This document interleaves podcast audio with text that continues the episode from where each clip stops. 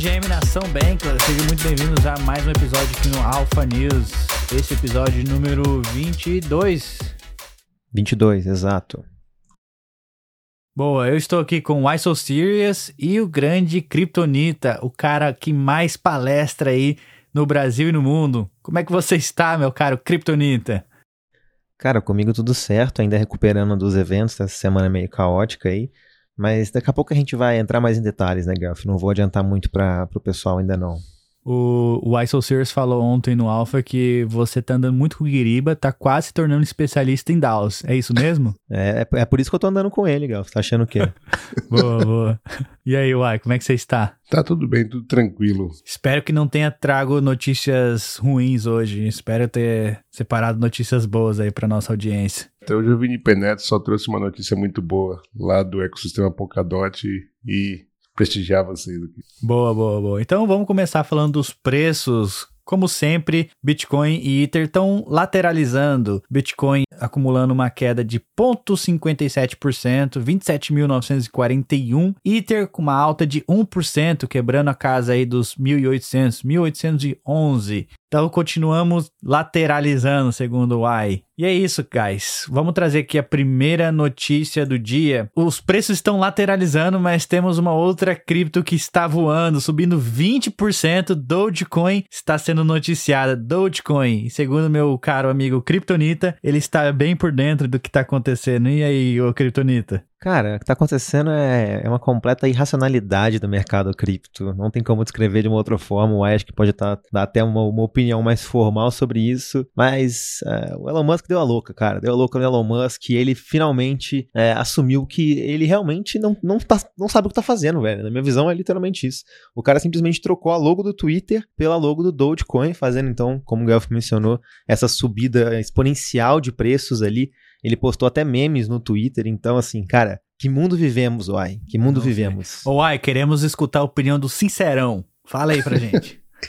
Pô, cara, é triste, triste demais, né, Brad? Tipo, eu coloquei lá no, no Twitter, lá até mais cedo, né? Pô, é pensar que ainda tem gente na Web3 que é, admira uma pessoa dessa, sabe?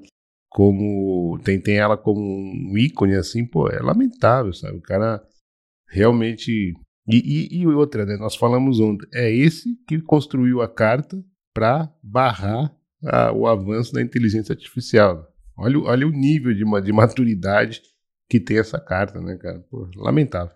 Boa. Próxima notícia: a Uniswap teve mais volume que a Coinbase e registrou o melhor mês desde 2022. Então, os volumes na Uniswap, o volume de negociação na Uniswap passou de 70 bilhões pela primeira vez desde janeiro de 2022, batendo aí a Coinbase. Coinbase com volume de 49,4 bilhões. O pessoal tá negociando muito em DeFi, Kryptonita. DeFi tá ganhando. É, Gelf, depois de todas as implosões e confusões que a gente está vendo aí com o mundo centralizado, o mundo de corretoras aí, e aqui eu não falo nem só de FTX, não, a gente tem grandes corretoras aí Estados Unidos afora sofrendo subpoenas, sendo intimadas ali pelo governo, então o mundo centralizado está cada vez mais complicado, então acho que as pessoas estão procurando finalmente alternativas aí, graças a Deus procurando alternativas à centralização. O que, que você acha? É isso aí mesmo, Gelf? É isso aí mesmo. O que, que você acha, ou Why So Serious? Estão fugindo, né, cara? O efeito da, da FTX, né, brother? Eu acho que é isso, acho que é o futuro. E que bom, né, cara? Que bom que as pessoas estão entendendo as possibilidades.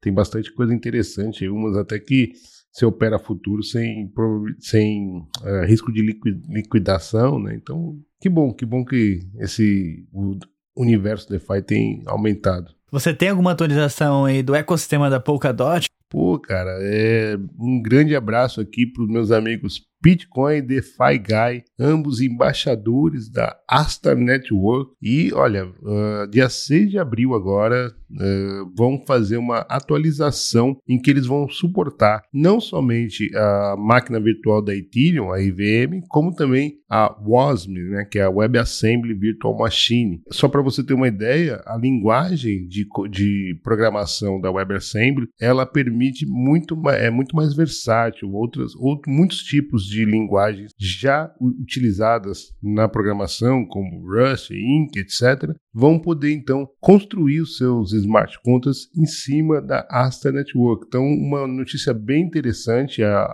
Asta que já tem né, a sua máquina EVM e agora vai fazer um upgrade aí para poder instalar, é, poder permitir que contratos construídos em WebAssembly sejam rodados em cima da parachain da Astar Network. Sabe uma coisa que eu admiro bastante no ecossistema da Polkadot, assim, com todas as, as parachains que, que ali estão, é que a visão, a maioria delas tem uma visão de longo, longuíssimo prazo. Eu tô errado nessa conclusão, Ai? Não, não, pelo contrário, é exatamente isso. Uh, uh, eles, eles veem né, a, a, a WASM, né, WebAssembly, como o futuro do, dos smart contracts, né?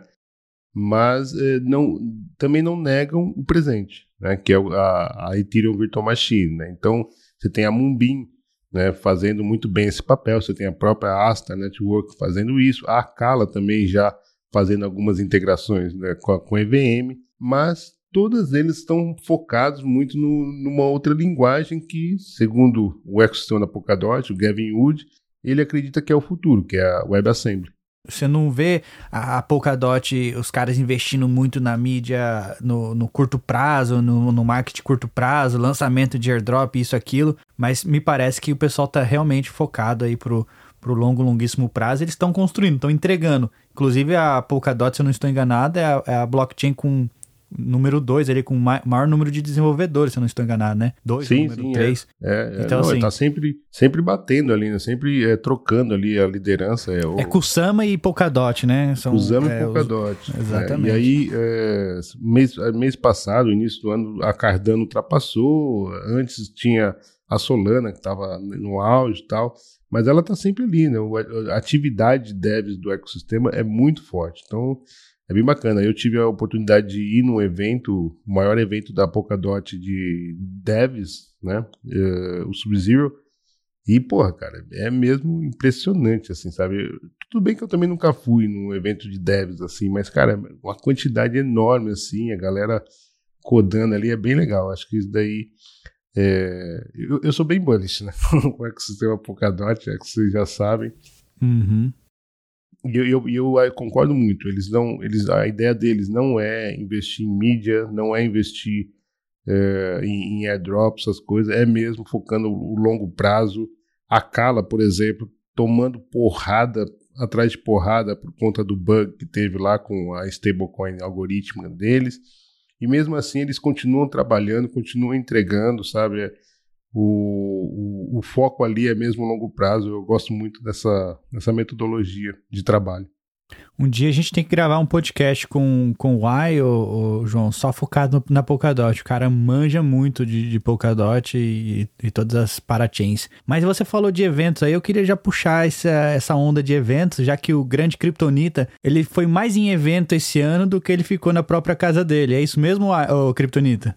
É isso mesmo, cara. Nossa, mês de março aí foi o mês que eu, eu passei menos tempo em casa, passei mais tempo viajando, aproveitando evento e Pô, muito legal, adoro eventos. A gente foi para Denver e tal, a gente depois teve a Zicon e agora então semana passada eu estive lá no Rio para frequentar alguns eventos aí, dentre eles o It Samba, que eu tenha alguns, alguns side events também. E cara, eu, pô, igual o Ai falou, eu sou apaixonado por evento, cara. Eu acho uma, são experiências assim incríveis que a gente é, consegue ter dentro deles. Eu acho que é, o, o, evento do It Samba, cara, só, dá um, só dando parabéns pro pessoal mesmo que organizou. Foi uma um ambiente muito legal, um ambiente super acolhedor, onde eu conheci pessoas incríveis, não só do Brasil, como da América Latina toda. É, fiz amigos e pessoas que já têm um carinho ali espalhadas entre Colômbia, Buenos Aires, é, Honduras e tudo mais. Então, fiquei, voltei com aquele sentimento de ficar bem animado com o ecossistema. É, ouvi palestras de pessoas incríveis, como a Solange, Vido Avisa também ali por trás do INS, que faz parte da é, história do Ethereum. E também, como sempre, também não, não, não podia ficar de fora, fiz o meu próprio meme lá com o Guirriba e no palestra palestrar no evento do Samba com a camiseta da FTX ali, é, Chief Compliance Officer, foi bem engraçada. É, o, o Paul Nader me pediu para tirar foto comigo, o próprio Avisa também comentou, falou que gostou da camiseta, então... Quem é, foi pela cultura, da né? camiseta? Cara, foi do Guirriba. O Guirriba me mandou assim, cara, tô querendo comprar essa camiseta. Eu falei, Guirriba, duvido que a gente palestre com essa camiseta. Ele falou assim, não, mano, nem, nem, nem fudendo, velho. Falei, não, vamos palestrar sim, velho.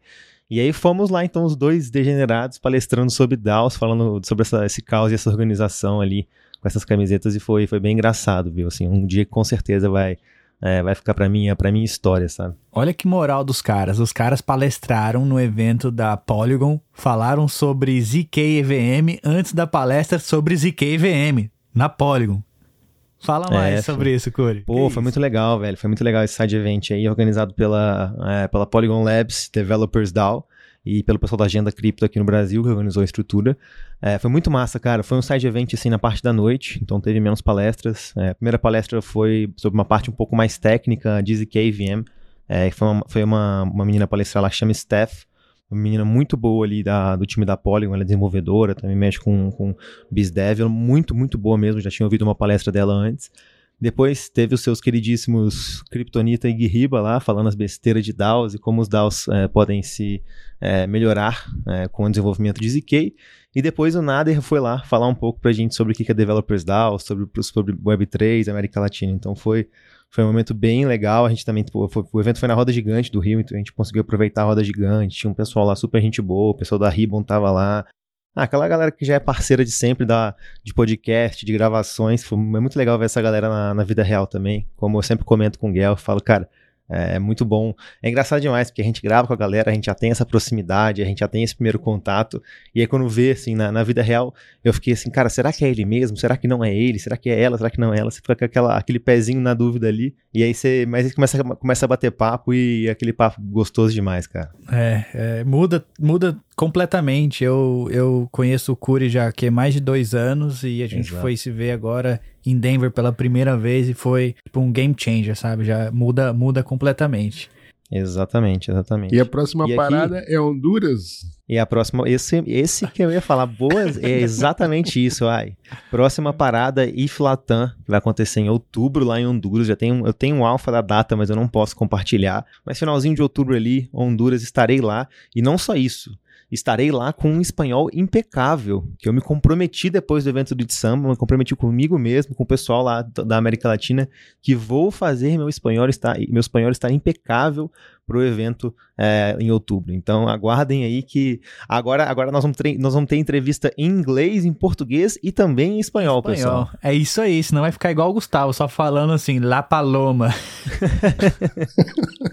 Boa. Vamos seguir então com as notícias para a gente finalizar o alfa de hoje. É, a PancakeSwap lançou a versão 3, como a gente havia previsto. No dia 3 de abril eles lançaram na Binance Chain a, a PancakeSwap V3, que é basicamente um fork da Uniswap V3. Será mesmo que eles têm alguma chance contra a Uniswap V3? Ou, ou eles vão começar a perder market share? Qual é a sua opinião sobre isso? Cara, eu acho que. Ah, velho, eu acho que a, a Binance tem muita coisa, né? Muita coisa boa, muita coisa ruim. Eu, eu, eu acredito que, é, por mais que muitas pessoas prefiram utilizar a PancakeSwap é, por questão de comodidade na Binance, eu acho que a Uniswap traz muito mais segurança. É, não só segurança de protocolo, segurança do meu dinheiro, mas segurança também é, com relação à confiança ali por trás do protocolo, das pessoas por trás, até mesmo que a Uniswap está em, em, em, pô, em, em chain pra caramba, então eu acredito ainda na tese de que o Uniswap vai acabar saindo por cima dessa, Guelph. Bom, seguindo aqui então, já encaminhando para o final, é, temos aí. É, pô, eu, sa eu saí por uma semana para palestrar sobre governança de DAOs e eu volto, tá? E tá, tá. O assunto do momento é governança de DAOs, cara. Parece que é coincidência demais. E o assunto então da vez é, é um assunto um pouco mais técnico aí para as pessoas já um pouco mais imersas no ecossistema, mas que vale a pena mencionar aqui, que é a IP1. Arbitrum Improvement Proposal, ou é, proposta de melhoramento número 1 um da Arbitrum DAO, que começou a. que surgiu depois do airdrop ali da Arbitrum. E essa proposta tá dando o que falar, galera, mas tá dando o que falar mesmo. Por quê? O que, que aconteceu? Eu vou tentar resumir aqui o mais é, fácil possível. A primeira proposta ali no fórum de governança da Arbitrum, é, ela foi, elas subiram ela para votação mas apesar da proposta ter sido é, negativa, assim, o resultado ter sido negativo, a Foundation, o time por trás da Arbitrum, falou que aquela votação era meramente formal e acabou, é, pelas, pelo que a gente está acompanhando, ele acabou meio que ignorando que a, a, votação deu negativo e realizou a movimentação proposta ali. Também tá, a situação está bem complicada atualmente, é, muita gente está desconfiando do, do protocolo, muita gente está desconfiando da rede, do time por trás. E virou até meme, porque muitas pessoas começaram a se questionar se a Arbitrum chegou a vender os tokens envolvidos na proposta. E eles falaram que eles não venderam, eles utilizaram um outro termo que eu vou achar aqui para vocês e faço questão de falar, porque foi um termo que eu achei extremamente engraçado. Não sei se vocês chegaram a ver isso, pessoal, mas foi um termo assim: o pessoal tá pensando, ah, vocês venderam os tokens, vocês venderam os tokens, vocês venderam os tokens. E eles falaram, não, a gente não vendeu os tokens. A gente converteu os tokens para fiat e dedicou eles para custos operacionais. E aí virou meme, com certeza, né? Assim, eles só trocaram seis por meia dúzia ali e acabou dando uma controvérsia muito grande, porque muitas pessoas foram contra essa proposta e tudo que está acontecendo ali por trás da Arbitrum Foundation, questionando inclusive a legitimidade para a Foundation fazer isso e também a descentralização da rede. A gente sabe aqui que nada nasce descentralizado, as coisas são um processo, a gente sempre fala que DAOs são um experimento social, mas de uma forma ou de outra o mercado não gostou nada de acompanhar essa é, o, o, desfecho dessa proposta. E a opinião de vocês, galera, o que vocês acharam sobre isso tudo?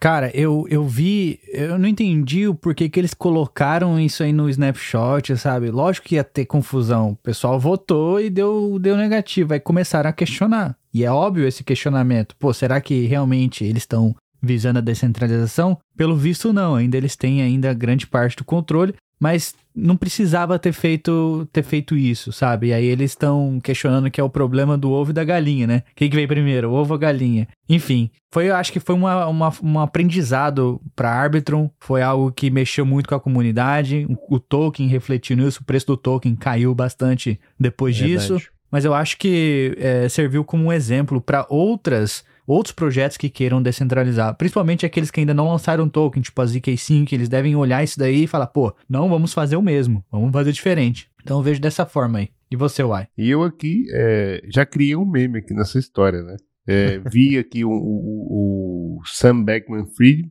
lá no, no, julgamento, lá, né, perguntado, então, você usou o dinheiro dos clientes para fazer trade? Não, não eu converti para Fiat e depois eu fiz ali algumas operações, alguns custos de operações das festas que eu fazia lá em Barrancos. é, esse é o meme, cara. É, caramba. Ô, Uai, pra finalizar o episódio de hoje, tem algum metadilho aí pronto pra gente ou não? Tem, tem sim, tem sim. Sempre metadilho e, e bom dia, a gente sempre tem game, né? Metadilha game a gente sempre tem, cara. Daí não, não se preocupe. Inclusive, temos até um, um um canal lá no nossa na Cidade Bank, no servidor do Discord, dedicado exclusivamente aos metadilhos aqui. E eu vou pegar um para você agora. Pô, enquanto o AI pega aí também, só para fazer um, um, convite aqui, é, a gente gravou muita coisa nesses últimos eventos aí, várias entrevistas vão sair nas nossas redes sociais, Twitter, Instagram, até mesmo é, lá no YouTube. Então, acompanhe nossas redes pessoais. Nós já estamos entrevistando muita, muita gente muito interessante do ecossistema. A gente entrevistou a Mila também lá no evento, a gente entrevistou o Nader, o Nether, a gente entrevistou, entrevistou o pessoal do If Kipo. Então, aguardem aí que nessa semana deve sair umas entrevistas super legais aí é, nesse, desses últimos eventos. Olha aqui, o Curi, por que, que as criptomoedas foram ao banco? Diz para mim, sei não. Porque foram fazer um definanciamento. Nossa. Não sei se é pra rir ou pra chorar, mas aí finalizamos o Alpha News de hoje. Muito obrigado a todo mundo que acompanhou a gente até aqui. Nada falado foi recomendação de investimento. Façam suas próprias pesquisas. E não se esqueça que estamos a caminho do desconhecido. Dito que estamos